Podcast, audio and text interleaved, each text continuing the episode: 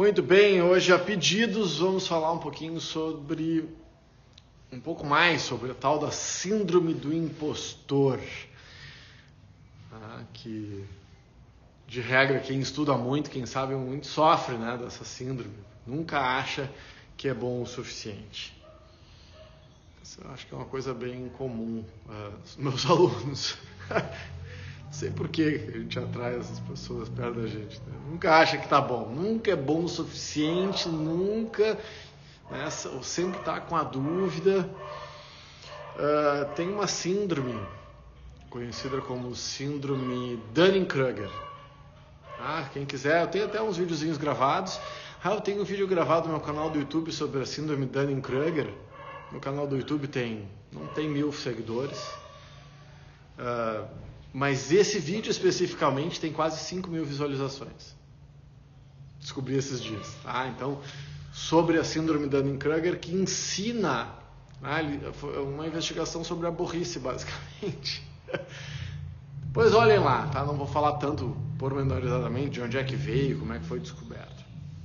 Então, e essa síndrome, ela mostra dois extremos de pessoas que sabem muito mas que acham que sabem pouco, e pessoas que sabem muito pouco, ou sabem nada, ou por assim dizer, são burras quanto a um assunto especificamente, a síndrome é uma coisa mais geral, a pessoa é burra mesmo, mas tem uma atitude de quem sabe.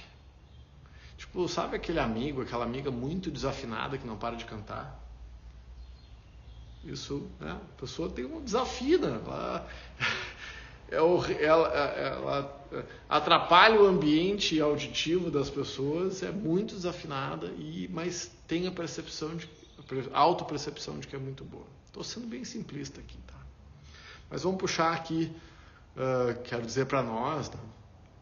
de quem estuda, quem gosta de autoconhecimento, quem se dedica à profissão, quem valoriza o conhecimento das coisas. E acontece uma coisa, o que acontece quando nós começamos a estudar muito e, e, a, e fazer um autoestudo mais profundo? Nós nos damos conta do que, do que o conteúdo a ser sabido é tão gigantesco que nos sentimos pequenos.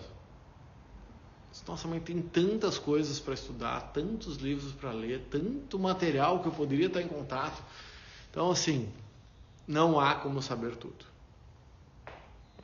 nem da própria área tem como saber tudo. Então, essa humildade que é uma, tem uma parte saudável, nossa, eu tenho muito a aprender e ficar com essa com esse questionamento, só eu tenho muito a aprender, eu tenho muito que evoluir sempre. Só que o que acontece? As pessoas que se dão conta que o conteúdo a ser sabido é muito maior, que a ignorância é muito maior do que o seu saber, eh, acabam desenvolvendo uma atitude de humildade. Só eu não estudei o suficiente, não sei tanto. E as pessoas que, não, que sabem muito pouco, muitas vezes tidas como charlatães, né? como não sabem nada ou não têm a consciência da própria burrice, agem como se soubessem. As duas coisas para mim são nefastas, porque daí as pessoas que não têm conhecimento agem como se soubessem e, e fazem de, de má fé ou de boa fé golpes por aí, ou seja, passam as pessoas para trás, e as pessoas que sabem muito acabam não se promovendo. Então nós acabamos, vou falar assim de quem gosta de estudar, quem estudou muito, acaba ficando, vou pegar um outro viés um pouco arrogante, que acha que não preciso, eu não preciso, não preciso me promover. As pessoas não são obrigadas a saber, saber, do nosso conhecimento. As pessoas não são obrigadas a saber, saber da nossa honestidade. As pessoas não são obrigadas a saber da nossa ética. Se nós temos um conteúdo formidável, um conteúdo legal, cabe a nós entregar esse conteúdo da melhor forma. Então eu saio do paradigma simplesmente de conhecimento e vou para o paradigma do estado da arte. É quando eu tenho um conhecimento excelente mas eu entrego da forma mais adequada. Então, tem um texto do professor De Rose, já antigo, e que o, o que nós, pessoas honestas, temos que aprender com os charlatães. Então, não é feio nós nos colocarmos de maneira mais assertiva, se a gente sabe. Ah, agora, como é que eu faço isso? É autoconhecimento. Olha, Pega autoconhecimento, passa também por ter um mentor, por ter pessoas que a gente confia que nos dão feedback. Então, se tu imagina, tem um mentor que tu confia. Confia, tu contratou, ah, tem, tem um mentor, eu confio, ok. E aí essa pessoa que você confia muito diz, não, mas esse trabalho está bom. Aí você se conecta com aquilo. Você vai utilizar relatos eh, de eh, notório saber e de confiança para ajudar a construir a sua autoimagem. Nossa, mas se meu professor está dizendo que esse trabalho está bom e eu confio nele, mesmo que a minha percepção não seja que esteja tão bom, eu, eu vou confiar. Eu vou começar a reconfigurar positivamente as coisas que eu faço, utilizando feedbacks de pessoas que eu confio. Porque nós somos seres sociais, nós construímos a nossa caminhada utilizando o feedback das pessoas. É claro, né, gente, que a maestria é quando eu consigo ter a percepção mais precisa daquilo que eu faço e ser o próprio julgador do que eu faço. De uma maneira mais precisa. Mas isso jamais. Como a gente está sempre evoluindo, jamais vai excluir o feedback do outro, porque ninguém enxerga o rótulo de dentro da garrafa. Então eu vou precisar sim do feedback do outro, da nota do outro. Então, cerque-se. A Brené Brown, no livro Coragem para Liderar, ela, ela dá uma, uma dica muito legal eu pego um quadradinho de papel de 2 centímetros e meio por 2,5.